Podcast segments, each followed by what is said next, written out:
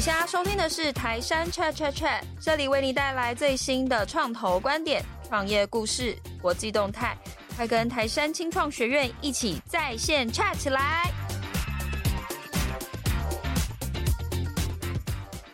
科技发展是八零年代台湾政府重点发展的项目之一，透过促进国内外企业协力投资高价值的科技产业，创造台湾一世代的辉煌成就，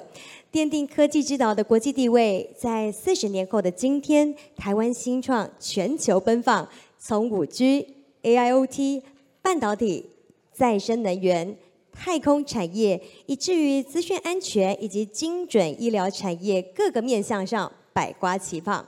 在接下来对谈，我们将从新创的观点出发，探讨未来国际情势以及经济发展所面临到的一些困境以及挑战，以及呢观察到的机会点和所需的资源以及协助。那这次对谈呢，非常荣幸为各位邀请到了三家入选国发会推动二零二三 Next Big 新创明日之星的台湾优秀新创酷博 AI 云云科技、迪卡迪卡科技以及 Health to Six 惠康生活科技共同同台交流。那在我们今天论坛一开始，让我们邀请主持人数位时代王志仁总编辑上台，欢迎王总编辑。接着为各位邀请到我们接下来的羽坛贵宾，首先为各位邀请 D-CAR 迪卡科技股份有限公司林玉清创办人暨执行长，欢迎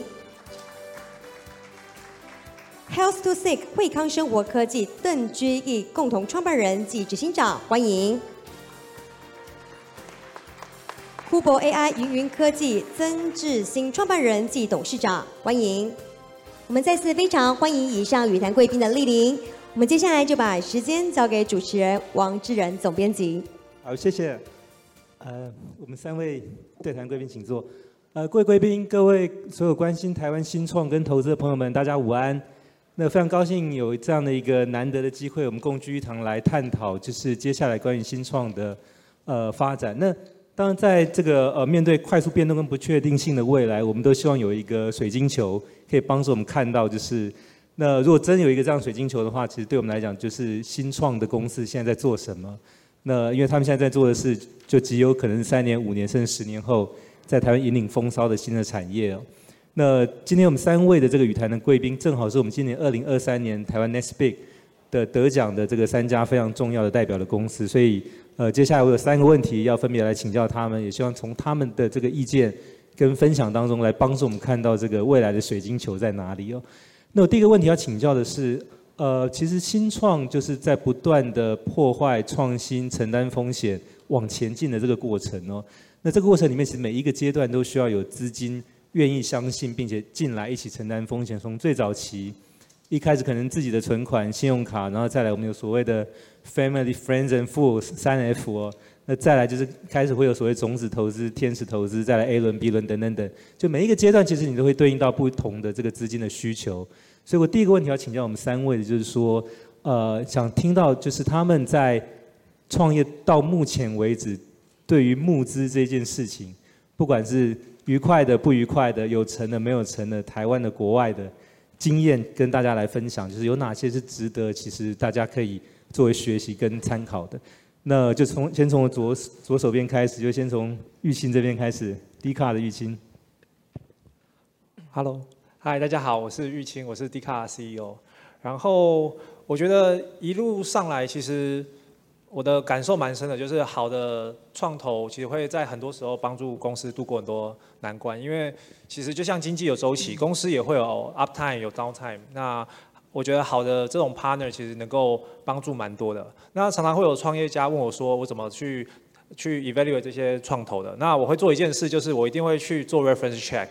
那如果我有认识这些创投有投资的 portfolio，我一定会去找两三个创业家去聊聊看。因为其实透过这个，你会更清楚你接下来要 deal 的这个 partner 是怎样，你们个性合不合？那我觉得这是一个蛮重要的关键。好，那我自己在挑选的时候，我会注重这个创投本身是够 supportive，就是他过去有没有 support 一些创业家在困难的时候，他会怎么做？因为其实每个人都是在困难中被 define 的，对，所以这是我会去关注的一件事。那我觉得一个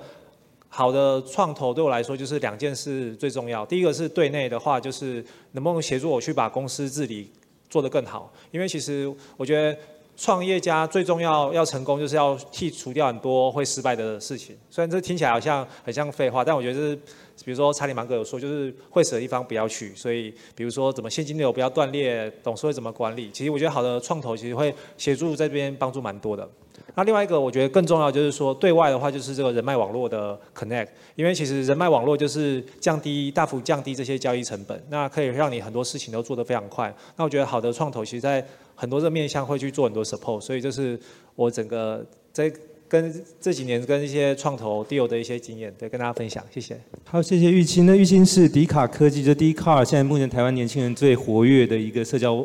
呃，媒体的一个创办人及执行长，我先请问一下，我们在座有多少是 Dcard 的用户？因为我们在座差不多年纪比较资深哦。那他们在台湾有一千万用户，对，因为在台湾有一千万用户，而且每个月不重复造访的客数突破两千万，没关系，通常应该是不是你的用户的会给你钱去投资去发展，就是那个台湾年轻的新的用户哦。好，那接下来同样的问题要请教的是我们呃 Ad 这一边呢，就是惠康生活科技。那我想接下来当然更希望在场都不是你的用户，因为他提供的是一个帮助糖尿病患以及潜在糖尿病患去侦测他每天的这个血糖的这个数值。我我先请问一下，因为他提供的叫做呃致抗糖的一个 App，有有多少是他的用户的？只有一位，我们詹詹方冠詹处长，还好我们现场大家都蛮健康，挺好的 App。所以那想必你的募资之之路应该会更辛苦一点，跟大家分享一下。其实呃，statistically speaking，其实在座的应该每十个人有一个是我们的用户。啊、我们我们有做呃糖尿病、高血压以及后续会肾脏病跟这个心血管病疾病的管理。嗯、王主任先讲的，的确我们我们的呃募资的过程是比较辛苦一点，比较冷门的行业。那我必须讲，对我而言呢，身为一个创业者，CEO，呃。Fundraising is always on my mind，啊，那这个过程是很痛苦的，啊，可是呃，以我们每每一阶段不同的投资人呢，其实是在 level up 我们公司的本身的体制、体质跟 credibility，呃，特别是我们又是做医疗的嘛，那最近可能大家在看到这个一些新闻媒体，我们我们国家不管是一些医医财健保给付。或者是整个医疗升级的状况下，怎么去给付软体？那这个对一个台湾的厂商，我举例子，这边也要感谢那个台山的这个翁总啊，然后呃，生技团队的 Jerome 还有 Michael，其实一个台湾 government related 的 fund 来投资我们，然后在台湾的发展，这个的确最近对我们韩国、日本跟澳洲的这个 deployment，又去跟当地的政府去打交道是有帮助的。所以这个过去这十年，呃，主持人你刚刚唯一没有讲到的是，呃，还有我上次在 Nextbig 已经已经跟我老婆承认了，我那时候有贷款投资我们公司，啊、因为那时候有个投资人钱没进来，我需要贷款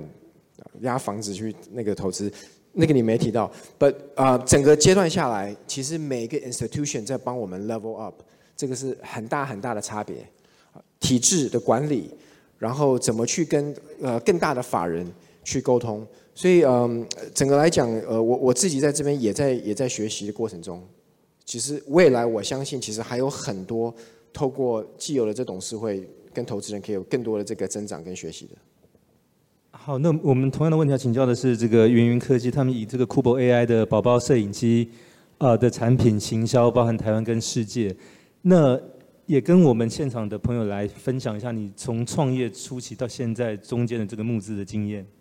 好，谢谢主持人。我是 Kubo AI 的创办人曾志新 Thomas。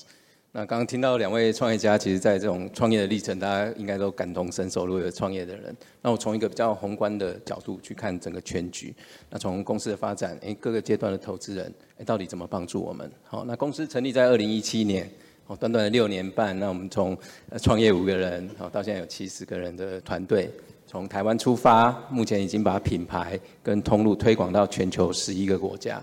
好，那每年这个业绩都是翻倍的成长。啊，目前海外的这个业绩的占比是八十 percent。好，那能够有这么亮眼的成绩，其实关键就是直接挑战全球市场。那当然，这个过程中投资人的帮助是非常大的。好，从一开始在天使轮，好，就是自有资金开始啊。那之后就是真的是透过说信任自己的亲朋好友、哦岳母、好的资金这样进来。那那时候，哎，我们就哎在 AI 这个技术有打上一个蛮好的基础。那当然最关键的还是 A 轮的资金，好，那时候是亿鼎还有国发基金的投资，哈，那让我们说可以开启了这个全球的市场。从二零一九年美加英澳四个英语系国家开始，好，二零二一年啊，我们又呃进进军那个德国、法国、日本，好，那去年又有这个西班牙、意大利跟新加坡，好，那但这一块就是说我们赶快呃呃抢占这个全球这个这个品牌跟通路的优势之后，那接下来我们现在正在做的就是要打造一个母婴科技生态圈。好，那透过这个全球的通路嘛，台湾有很多好的产品跟好的公司一起来合作，一起来打世界杯。那当然这个规模更大，我们需要更大的资金来 support 我们。那那这一块我们也正在募集 B 轮的资金，然后那就持续的说往 IPO 三年后这样走。所以总结一句话说，哎，这个过程中其实最重要还是我的体验就是要门当户对。好，在这个不管是资金。哦，或是人才伙伴，在这个过程中，从早期你比较小嘛，哎，可能就是信任你的人开始，哎，到你要做世界级的，那一定要有一些世界级的这种资金策略伙伴的一个加入，这样，谢谢。好，谢谢云云科技的 Thomas 的分享。那我们台上这三位代表，其实呃，从做这个宝宝摄影机，从做这个糖尿病呃数值记录的 App，到就是做年轻人的社交平台，其实都。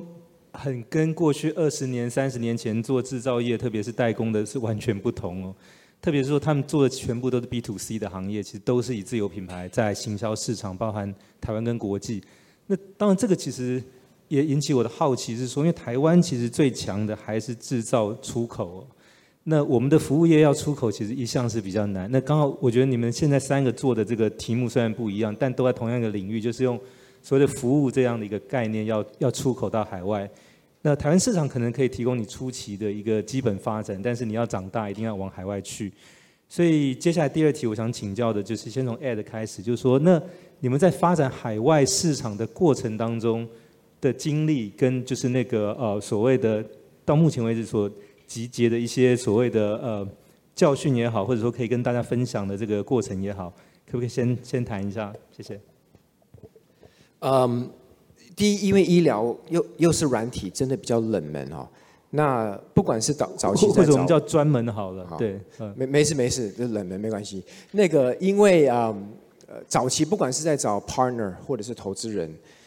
那毕竟因为刚刚主持人讲，我们台湾又是本身我们的内需市场又非常小。那如果我们今天做软体的话，其实国外的投资人他常常会质疑说。那我为什么要投资你？你凭什么可以做到其他的国家？啊，那嗯，所以这个是这个，我觉得那是我们最大的挑战。那所以我觉得任何一个在呃台湾的新创，或者是贵你们在座的投资人，因为投资的公司，我觉得要鼓励那个团队要能够去表达、去描述台湾这个新创利用台湾的优势。那，you know back to our example，就是台湾的医疗算是。You know, Tier One，那台湾的这个又有数据，台湾岛又小，所以那时候我们在在要普及化我们的软体，相相对来说比较容易。那有了资料了以后，我们自然而然就可以证明给我们国外的大的药厂的 partner，或者是其他 partner，或者是投资人，我们这个东西是可以很快的 scale。有了资料又可以再用 AI，所以啊、嗯，我我我主持人，我觉得真的呃，身为一个台湾的团队，我们要一直不断的去跟。外面的投资人或外面的 partner 证明说，呃，我们做得到，以及我们有国际国际化的野心，同时也要证明给我们的 partner 说，为什么呃这个团队做得到？我觉得这个是所有的台湾的团队呃都会面临到的问题，因为 again 台湾的 consumer market 很小，那又已经又不是在做电那个零组件，对不对？打到 PCB 跟 PCB 厂商出口到全世界。没办法，所以要证明说为什么我们可以，以及有哪些国家要一个一个挑，不是全部撒，因为资源有限。那要能够去决定说到底是日本先、中东先，还是美国先，还是欧洲先，这样的一些逻辑。对，那那 Ed，我想追问一个问题，就是说，当然因为糖糖尿病患是不分国籍的哦，但是医疗会有法规，就是那你特别进到不同的市场，都会有当地你要取证跟下一步取价的问题。那我记得就是说，你们要进到最近好像在规划进韩国市场，或者刚进去，是采取跟药大药厂合作的方式，就是说其实不是你自己单独。去打开那个，就是你你你也是借力使力，就这个能不能进一步跟大家做一些分享？对，所以所以呃，等于 again 利用台湾的优势吼，台湾的土壤来证明给这些 partner，呃，为什么这个 solution works？然后以主持人刚刚讲的借力使力，可是的确你哪怕你要借力使力，也是刚刚呃王总监有提到的，我们在韩国、在澳洲、在中东啊、呃，在日本都有不同法规的问题。像我们要拿到，因为会有病人的个资，韩国的那个 terms of use 的法规又不一样，然后澳洲又跟台湾又跟韩国又不一样，中东又不一样。So unfortunately, again, back to 这个 personal health data privacy，的确得一个一个克服。那好，这个就是资金的重要性了，因为嗯，不管团队再怎么 aggressive，it always takes longer。特别在 it always takes longer，所以我们的资金的准备又要更要再多一点。我们可能觉得五月可以搞得定。要花，实际上要花七个月，五个礼拜还搞得定，要花七个礼拜。所以总总而言之，因为不同的法规，那个时间又会拖得更长。那同样问题要请教的是，我们 Kubo AI 的 Thomas，就是呃，因为糖尿病患现在全世界是人数在增加哦，但你们这个宝宝摄影机现在面临的全世界的出生率是下降的。当你们也要进攻海外市场，那只是说这个宝宝摄影机它比较不像医疗有这么多的法规限制。但是在发展海外的过程当中，其实你们有经历了哪些？就是你觉得值得跟大家分享的一些经验。好，首先那个全球的爸妈的育儿的痛点也都是一样的。哦，所以这个其实就是有些机会存在。那我们在这个全球母婴科技啊这个领域啊经营这么久，也算是专家。等下我会分享说这个市场的特性，但我相信说呃这个对大家比较不熟悉，但是对于一个全球比较逆趋的市场，我相信是通用的了哈。那我们过去就是说从这个这个市场来看哈，就是说呃市面上大部分都是这种通用型的这种宝宝摄影机。哦，啊，你可以拿来看宝宝、看老人、看宠物这样子，没有一家厂商愿意投入哦，专注的说为宝宝来设计，为妈妈的需求来设计。那其实背后的原因就是回到说，诶，每个国家它的宝宝的市场太小，大家不愿意投入。那 Cubo AI 我们自己善用这个数位的策略，把全球这些宝宝各个国家的小市场组合成一个超级大市场一起做。这样市场够大，天花板够高，这样才有机会成为全球的第一品牌。那在这当然背后我们有一些成功的关键呐。那第一个就是，诶，要做全球的生意嘛，哈，那你一定是要有全球这个国际的人才。那我们呃公司七十位同仁都在这个呃香山捷运站旁边嘛，哈啊里面的外国人就占十五 percent，有将近十个来自于呃像有日本啊、法国、哈荷兰、英国等等的国家这样。那这个是第一个关键，我要做全球的生意，要国际的人才。那第二个是，呃，Cubo AI 是一家原生数位的公司，好，我们没有数位转型的问题，好，我们一开始就知道，哎，我们用数位化去打全球这个战场。那我简单讲一个例子，大家就可以比较理解说，诶，我们七十个人做全球生意，像我们的广告投放，哦，就是去吸取客户来购买我们的产品。全球十一个国家，我们只有两个广告的投手去操盘这个上百个数位的系统，而且它的广告投报率是可以到十倍以上。好，所以这一块就，诶，数位的经济在面对这个疫后这个新的经济的形态，其实是有一些可以 leverage。好，变成说一个公司成长的一个策略。那当然最后还是回到说产品的体验啊，因为过去市场不够大嘛，所以它的产品的体验非常破碎。像妈妈买一个摄影机要装一个 APP，她买另外一个讲故事要装一个 APP，一大堆 APP，最后诶，她就懒得学了，最后全部都不买。那我们也是第一个在台湾这边，就是提出这个母婴科技生态圈。那这个就是结合台湾的科技产业的实力，这是我们的本嘛。好，科技岛这样，那一起来打世界杯。所以未来妈妈在育儿的时候，她只要装 Cubo 一个 APP，就可以看到小孩子的各种的状况，也可以跟他互动。哦，那我也相信说，唯有提供世界级的产品体验，才有资格成为世界第一品牌。哦，这是我们在市场上的一个分享。好，谢谢 Thomas。那同样问题请请教 Dcard 的玉清，就是那特别是你们社交平台，它其实不只是一个产品的功能要做得好，其实你牵涉到到海外市场有不同的使用习惯跟文化，也还有不同的语言等等，就是这个部分你们怎么克服，以及怎么样去打入到就是成功进入到这个你们的主力要设定的市场当中？好，那。我我觉得 Dcard 一个很特别的地方就是它是非常非常仰赖文化，因为呃这个就是大家每天会发文会去互动的地方，而且我们这个市场基本上就是国际巨头，就是我们就是 Facebook、Google，然后呃 TikTok 就是非常非常非常大的平台。那我相蛮相信一件事啊，就是说一个公司的天花板就是这 CEO 就是一个公司的天花板，所以在做国际化的过程，我就一直在想说，那我真的是适合做国际化的 CEO 吗？会不会有什么是我应该要不断提升的？所以我后来就开始，我当我意识到一件事之后，我就开始做一些有趣的事。我就是非常非常经常的飞去各国去做交流。所以像二零二三年就今年吧，我定一个目标，就是我要一百八十天不可以在台北。对，因为我们台北这边已经 run 得非常非常好，台湾 run 得非常非常好。但是国际的话，我其实需要更多跟不同的人交流。所以我我安排了，对，我大概这过去的十二个月，我去了十四个国家。然后因为其实大部分台湾人都会知道 d 卡而且就是 tech 的，我可以很容易找到各个国家里面很棒的 talent。比如说 OpenAI 在专门在做 solution 的 architect，那他怎么一线面对那些 AI 的问题，我就会问到；或是 Facebook、Google 直接在做前沿的 AI 研究的人，我就会问到。那其实。我以前觉得，哎，线上看那些学习的资料就会好了，那你就可以知道很多东西了。但其实我后来才慢慢意识到说，说这个还是会有个落差，因为你实际在当地，第一个是他愿意跟你讲更多，因为是一个 private talk；第二个是说，你可以捕捉到更多你其实他不会告诉你的东西，是因为他自己也不知道你需要这个东西。所以其实经常的 frequent 的去世界各地交流是非常非常重要的。这就是为什么有些地方像矽谷是全世界交流的 hub，是因为很多人都在那边。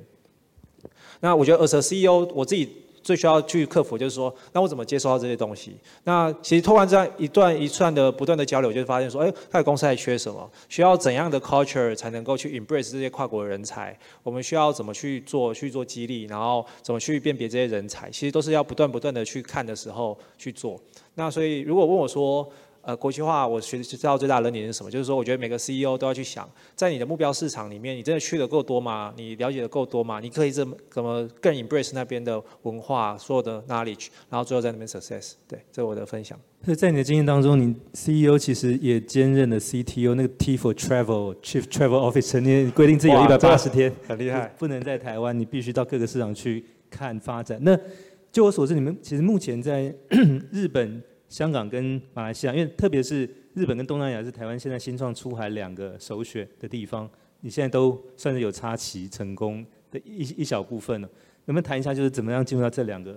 其实文化跟台湾其实也不尽然相同的这个市场？对，那我我觉得第一个其实是国国家有投注蛮多资源在这边啊，所以一些展会，一些比如说像我前阵子有去参加这个台日高峰会，对，那就是也是 Startup Island 办的，那做的也蛮不错的。那其实这个其实。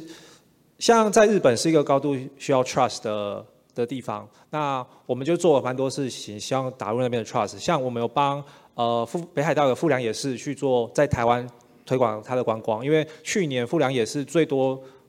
人去的地方就是从台湾来的，对，所以他们就很希望我们去帮忙推广。好，那这件事做好之后，其实对我们在日本那边建立信任就很有帮助，因为我们直接跟日本的政府合作，所以你你可以招募人才的时候，大家就要知道说，哦，这是政府背书的地方，然后就可以慢慢去把这个人找好了之后，其实我觉得所有 business 都是跟关于人，你只要人找好之后，你市场就容易打开。对，那一样就是在马来西亚也是，就是我们去想办法找到当地好的创投，他可能会帮我找到很多 connection，那因为政府也其实。当地政府也都会有很多这种补助，然后你就会想说，哎，那有没有进去，然后更了解当地，然后慢慢打开。对。啊，那我下一个问题想请教三位，那先从汤马斯开始，是说，呃，我们刚才其实听到你们分享关于个别的这个从募资到往海外市场发展的这个经验哦。那当你背靠都还有台湾的这个所谓的新创生态系的一些呃协助或者呃支援，那当然这里面就包含从政策资金的引导，包含像创投。以及有一些专业的第三方的机构，比如说像有一些新创的社群、媒体，或者像一些可能 FA 帮忙牵线促成这些投资的这些呃，不管是个人或者机构等等哦。那除了这些新创公司本身出海之外，那对于台湾现在正在成型，用龚主委刚才讲那个所谓关键十年所发展起来的新创生态系，也要跟着国际化，能够提供给新创的团队更多的资源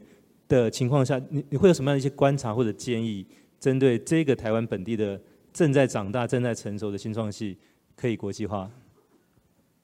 啊，我想说，呃，第一个说现场说投资人嘛，哈，就是说对于说一个全球的市场。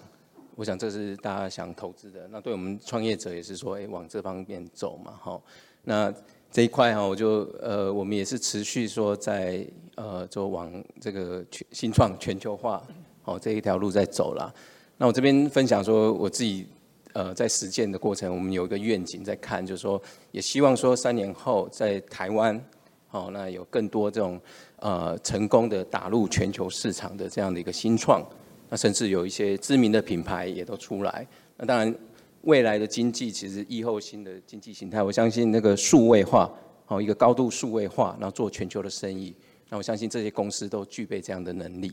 那最重要的还是回到说，哎，台湾有它的科技的这个本业嘛，哈，科技岛这个实力，那他们哎可以把它结合起来。那在面对全球的竞争的时候，哎更强，那朝一个永续的经营。那这一块我有两个建议哈，那第一个就是说，还是回到，就是说，哎，资金在哪，人才跟这些专业技术就会在哪里，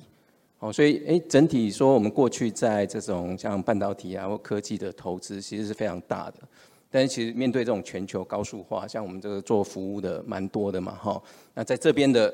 全球的新创，哦，挑战全球的新创，或者是这种诶比较前端在消费呃市场在前端打仗的，诶这这方面的资金的投入，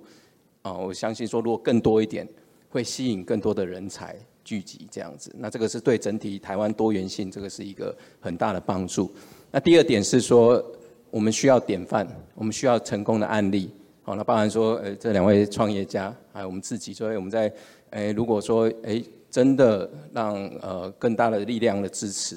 好让这些成功的案例，因为新新呃创业家就是一个很特别的族群，好，他们挑战未来，学习能力很快，彼此能够交流。那透过这些新创在打国际的这些经验的交流，我相信以后打国际市场，这对这台湾的创业家是一个很简单的事情。好，那这个就这个这个这个成功的案例在前面就非常的重要。好，所以我总结一下啊，就是说，哎，预计三年后，这个台湾这个护国群山嘛，哦，除了说很多这个台湾的隐形冠军，哦，这是我们过去很熟悉的，也希望说可以拨云见日嘛，有更多这种，哎，就站在第一线，站在阳光下这些，让全世界都认识的这种新创的公司跟团队，这样。好，谢谢。好，所以汤玛斯两个建议，一个是说台湾需要培养更多的国际行销的人才。那第二个是说，这些所谓的呃前辈的这个创业者的经验能够被累积整理传承，然后第二代、第三代、第四代慢慢把这个把它丰富起来。其实很多的冤枉路不需不需要重复去走。OK，好，谢谢。那同样问题请教我们玉清，就是你会对台湾的呃生态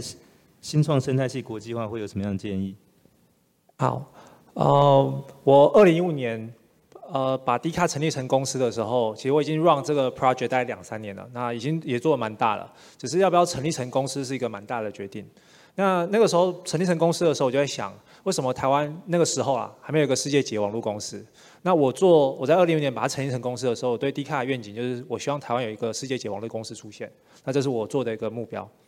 好，那我觉得一路上来，其实一现在二零二三跟对比二零二五，环境真的变化非常多。就是我觉得整个都是蛮正向的。这个是我去东南亚的时候，跟一个东南亚一个独角兽新创，他跟我问我说，台湾的创业环境怎样？我就说哇，比十年前绝对有比较好。那具体可以看到，就是说投资的金额其实是多非常多的。像我一五年成立的时候，我那个时候 raise 了三个 million 的美金。那那个时候算是一笔大钱，但其实现在因为各种政府的大力的投资，比如说国发会投了很多创投，我听到很多创投都是因为它有个 main，它有个主轴是要五十 percent 可能要投台湾的公司，所以很多放都很多公司都拿到放，那这其实对新创是一个蛮大的激励，所以我觉得最 basic 的资金面，其实台湾并不是那么那么缺乏资金。啊，那我觉得台湾下一步要再更国际化呢，就我去了那么多国家，我总结我觉得有两点，那一个是算。理性层面，一个是感性层面，这两个都要一起解决。其实解决一项就会非常强，最好两个都解决。那我先讲理性层面是什么？理性层面当然是一些减呃租税政策啊，一些吸引的东西，你留下来容不容易？这是最 basic。那我看到已经蛮多也都持续在做的，所以越来越多这种就业金卡啊之类。那最近日本也有推台一个推出一个，就是说呃日本的创业家门槛在降低，他可以更容易待在日本。好，这是理性层面的。那我觉得感性层面是现在台湾可以再更努力的，然后可以更多突破的。就是我去看很多地方，其实。很多人会选择，你要做一个国际的环境，你就要国际人才愿意在那边生根发芽。所以各个国家是用不同的方式去吸引国际人才的。美国就是透过它的大学体系，很多人念完大学，他们有最棒的大学之后，人就留下来了。那英国其实有类似的概念，对，但它美国在更强。那日本我发现去的时候，其实吸引了非常非常多国际人才，我就不知道为什么，因为日本其实是一个非常 domestic 的市场。那我后来发现，就是因为很多人喜欢日本的文化，因为那边的旅游、那边的观光、那边的影视剧、那边的动漫，你天然就对他很很有好感。很多优秀人才就愿意过去那边生活，然后慢慢带动那边的呃公司往世界各国走。所以要 recruit 到那边国际人才是相对容易的。那我觉得韩国也做的最近这几年也做的蛮好的，就是因为它吸引很多人去观光，它有 K-pop 各种这种娱乐。所以我我在做的过程中，我就觉得说，其实。虽然一间公司不一定能改变整个大局，但我也希望台湾可以有多更多公司说自己的故事。所以我们后来就开始做自己的影音频道，做这些角色，都是因为我觉得台湾这个文化输出影响力是非常非常重要的。那我有看到，其实政府有持续在投资。那我觉得可能对十年后、二十年后愿景，就是台湾越来越会说自己的故事，越来越多人喜欢台湾，我们的在国际的战略第一、文化第一呃的地位越来越重要。那这里一定会吸引到更多的人，然后间接就会越来越国际化。对，那当然，嗯，刚才玉清其实提到一个很重要一点，就是说你的人才国际化，除了自己人到国外去之外，怎么样吸引国外的人到台湾来？其实台湾现在已经有不少从像东南亚或东欧到台湾来念书的学生，不管是大学研究所。那当，他毕业之后能不能留在台湾取得工作签证，在这里工作？那之前其实，在疫情期间我们有所谓就业金卡，但那个还是针对就是相对比较可能 premium 的这个工作者。那将来可能针对就是没有这么 premium，但是他可能需要量很大的这些。各种白领专业人才能不能留在台湾去补这个缺口，甚至协助到新创，其实也是一个蛮重要的环节，也是台湾呃人本地人才国际化同时，把国际人才到台湾来本地化的一个很重要的一个一个过程。那同样问题想要 add 就是你对台湾的新创生态系国际化的建议？同意人才。所以我可能就不多不多讲多多说了哈。不过我自己在看我自己，我也一直在想说，maybe 三到五年以后，呃，我我一定会努力。可是说不定到了一个，因为我们想要做一个世界级的公司，说不定三三到五年以后，我自己没办法带领我的公司。可是我现在不知在台湾，我找不到可以的哈。所以也要我也在找说，那我要怎么吸引一个外国人来？如果台湾找不到，我要怎么吸引一个外国人来台湾？愿意哪天接我的位置？Again，如果我没办法坐上去，那另外一个，我觉得因因为我们的产业比较特别，是有有医疗啊跟健保啊，所以所以常常会跟呃卫 B BTC 卫福部呃经济部呃参参加一些会议。那我十年前啊八年前的确没有那么乐观，因为觉得哇很多都不管是基金或者是这个各部会正在 digital transformation，可能还没有在往那个方向。可是我同意刚刚那个 d c a r 的 CEO 讲的，其实过去这三到五年，huge improvement，啊，其实我觉得我们刚刚龚志伟讲的那个都那个都非常好了。我唯一我唯一的建议是说，如果看到对的事情、对的公司、对的政策，double down，好，因为我们呃，就我举个例子，像很多可能交通部啊、defense 啊、医疗，呃，一些工业的。因因为台湾考虑到那个这个这个这个 public public service public official 他们一些想法，他们讲说我我们不能图利厂商，他们会有点这样的担心。I get that, I understand that, right？可是如果今天台湾要推崇下一个产业，we need to double down。这不只是资金的问题，support 的问题，政策的问题。如果对的话，我们就应该 double down。我觉得 again, I'm very very optimistic。过去台湾。三年经历到的帮新创啊，这个这个证交所、卫福部、交通部、经济部，真的都看到这个透过这个国那个国发会产业发展处，还有那个呃那个科技部去带领怎么各部会的这个合作。可是资金跟策政策对的时候，we need to double down。就像投投投资人，对吧？你可能投 Pre A，你投 A 轮，他 B 轮的时候，有些投资人会 double down。我觉得这个概念是一样的，政策对怎么样去 support 产业 double down。OK，现在 double down 甚至 triple down 都应该是一个好的时机，因为现在特别我想在今年的这个整个呃新创的圈，包含全呃全球市场，相对处在一个比较低迷的状态哦，所以这个时候反而是一个相对比较可能那个价格去合理，或者是甚至非常有有吸引力的这样一个状况，一个一个情况。嗯，抱歉，我补充一点，就是说不定几十年前台积电就是这样出来的，right？当然不是说图利厂商，可那个其实就是政府扶持出来的。所以如果今天要创造其他的护国群山，we need to follow similar policies。OK，好，我我这最后一个问题想请教，就是我们还有一点时间呢，就是呃，因为其实新创的发展，它其实一个阶段一个阶段的，从小到大，从本地到国外，那你筹资的过程也是一一关一关的哦。那当你到最后都也也不是说最后，其实中间应该有一关叫做所谓的上市或者被收购，或者就是让这个前面的资金能够出场，呃，因为就是资金它也是也是一个接力赛的一个概念哦。那现在来看就是说，那呃从三位的这个角度来思考，就是说在整个。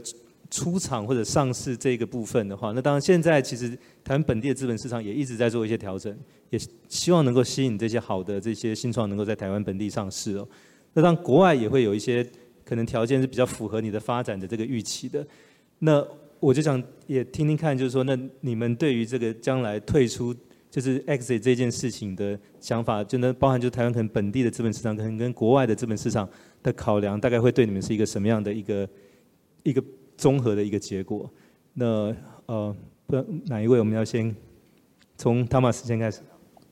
那呃，我先分享就是说，当然这个资本市场出场这个，其实我们也想很多。那呃，我们目前就是说日本，好，我们在亚太第一嘛，其实日本呃，今年应该是我们最大的这个呃营业额的国家了哈。所以当初也有想过说，哎，是不是要进军日本市场？那当然就是说，我们自己也在看，说我们的团队都在台湾，以台湾为主嘛。我要招募研发啦，哈，或者是行销的人才嘛。其实，在台湾上市，其实是一个说我们最后选择是会在台湾了，哈。那这边对于人才的这种呃汇集，其实是很很大的帮助。这样，那当然就是它的挑战，就是说像我们这种呃新形态的这种产业，好，过去没有人做过。好，所以很容易就说，哎，那你是国际品牌，那我在资本市场我要怎么去包装这一块？好，那当然说现在包含做创新板，或者说柜买中心这边有个呃云端数位的产业，这些其实哎开始有一些呃接纳说呃不只是过去这种科技制造，好或者是半导体这个行业，那我觉得这里是慢慢还是需要有人去那个那个去当做领头羊，或者做 白老鼠，好就是去挑战一下。好，让这个台湾的这个资本的市场面对说未来更多这种不同新形态的数位经济，啊，或者说这种呃国际挑战的这种这种品牌，这样的一个公司在台湾是比较容易说，哎，有一个比较好出场的一个路这样。了解，因为你提到一个很重要的地方，就是说它其实呃，所以上市不只是让早期投资人可以退出，它其实也是一个很好的品牌宣传，对公司要招募在新的人才进来是一个很好的一个。呃，呃，形象或者说是一个所谓沟通的一个工具哦。那同样，你 Ed 就是怎么思考这件事？呃，老实讲，一直到去年年底、今年年初的时候，呃，我们公司一直都想要去日本上市上柜。那原因是因为二零二零二零年、二零二一年在日本的呃东京交易所那边，类似做数位医疗、数位疗法的，已经有三个公司。上市了，好，那那个市值可能是一亿到三亿美金。所以，从从我的角度，我当然说，哦，哇哦，I aspire to be 那个公司。But 我我我今年的思维改变了，啊，因为刚刚刚那个 Thomas 讲的，台湾有这个创新板，然后那个贵买，呃，贵买这边是交易所这边也开始针对新创去去去嗯，去 alleviate 一些以前的一些条款。那主持人回答你，我当然如果今天真的有个。国际大厂 approach 我们要收购我们，这可能不是我一个人的决定，这个是整个董事会跟投资人的决定。可是我们我会考虑，呃，台湾资本上的原因是我们想要成为世界级的公司啊，台湾的数位医疗可以真的是走得下去的。这个能量绝对是走得下去，这个技术、这个数据绝对是走得下去的。可是如果呃太早被收购的话，这个 dream 跟这个整个 momentum 可能就弱下去了，我就变成另外一个大公司的一个一个一个 digital 部门。对，所以呃我们的确在考虑这个呃资本市场。那我觉得可能要忽略一些一些一些新创团队。呃，日本日本的资本市场的成本不会比较低，比较高。然后我还要 hire 一个讲日文的 CFO，啊，我不讲，我没办法讲日文，right？所以这个是我要多一个事情要要 handle。所以啊，I'm I'm 我很我很乐观，我对台湾的这个最近过去这一年半看到资本市场，不管是九幺 APP，呃，Gogolook，这是刚刚他们讲这个领头羊，我我非常乐观。所以呃，again，we can only be optimistic，把产品做好，自然就会发生。所以就说，如果上市的话，台湾市场现在也会是你呃更多去考虑的。但除了上市之外，其实被收购也是一个非常有可能。其实对多数的新创公司来讲，其实被收购是更多退出的管道，比起上市来看，对。那可是可是我们的 dream 要做一个世界级公司，我们必须上柜上市，呀、yeah.。好，谢谢。那最后请玉清。好，那这个我们其实也做过蛮多研究。那在其实，在撇开所有这种 PS 啊回报之类的，其实我一开始会开始思考的是，我发现很多我们这种网络科技公司，他会最在意的是他长期的创办人怎么建构他的股权结构。所以，比如说像有些是，比如说同股不同权，或是一种不同的架构。那 Facebook、Google。然后 Snapchat 很多很多这些跟我一样是社群的，都会有这种同股不同权结构，或阿里巴巴也有一些新的结构去去做这个长期稳定整个公司对资本市场可能高低的预期的长期的控制。那我觉得这个是在挑选的时候我会蛮看重的。如果能做到这一点的话，其实公司可以更大力的去投资一些未来事项的东西。所以像比如说 Facebook，它。半年前股价就很动啊，一年前股价就很动荡，但是现在回升了，就是因为它其实有办法让 founder 很容易、很大胆的去做这些决定，因为它的股权设计，所以我觉得这是一个资本市场一个蛮重要的地方，对，但并不是，并没有那么多市场有这个条件。那第二个我觉得看重的就是说，那个市场是不是？呃，好不好去做这种 investor relationship 的管理，就是这种投资人的关系的期待，这样就是说，哎，我们这种特性，然后这这样类型的公司多不多？我们希望接下来的 financial cash flow 是这个是这个行业最需要的，这个市场能不能好好的教育，然后懂我们的用户多不多？对，这是我们在看的时候会比较重要的几个点。对，那我觉得。台湾一个蛮好，就是说其实有很多新的板块在尝试，那很多人在投入，那有好看看看起来有越来越多观念在改变，对啊，所以这是我几个观点，我会在意的面向，然后我看这些市场。所以我想从他们刚才三位的分享呢，我们看到是说他们其实对台湾现在资本市场，特别是上市的这一块的，呃，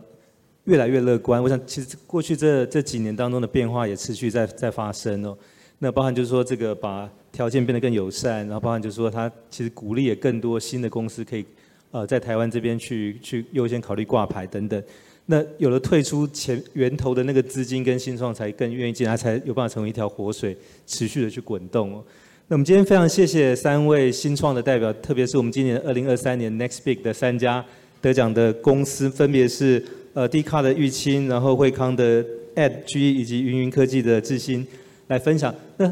正巧因为这三家都是 B to C 的。然后都是走全球市场，不只局限在台湾哦。那当，其台湾的新创领域里面也有很多 B to B 的新创是很优秀的，比如像 Appier 做这个 Martech，其实在日本发展，在在日本上市。所以现在对台湾来说，其实又进到一个新的阶段。其实我们不是只有半导体跟资通讯电子代工，其实有更多可以值得期待。那当然，以目前来看，这个种子刚撒下去，苗头冒出来，三年、五年、十年之后，会有更多的这些。呃，长成大树、开花结果的，我们在这边也乐观的期待。那么最后，谢掌声，谢谢这三位很精彩的跟我们分享他们对于呃新创在台湾的发展及未来的愿景。谢谢。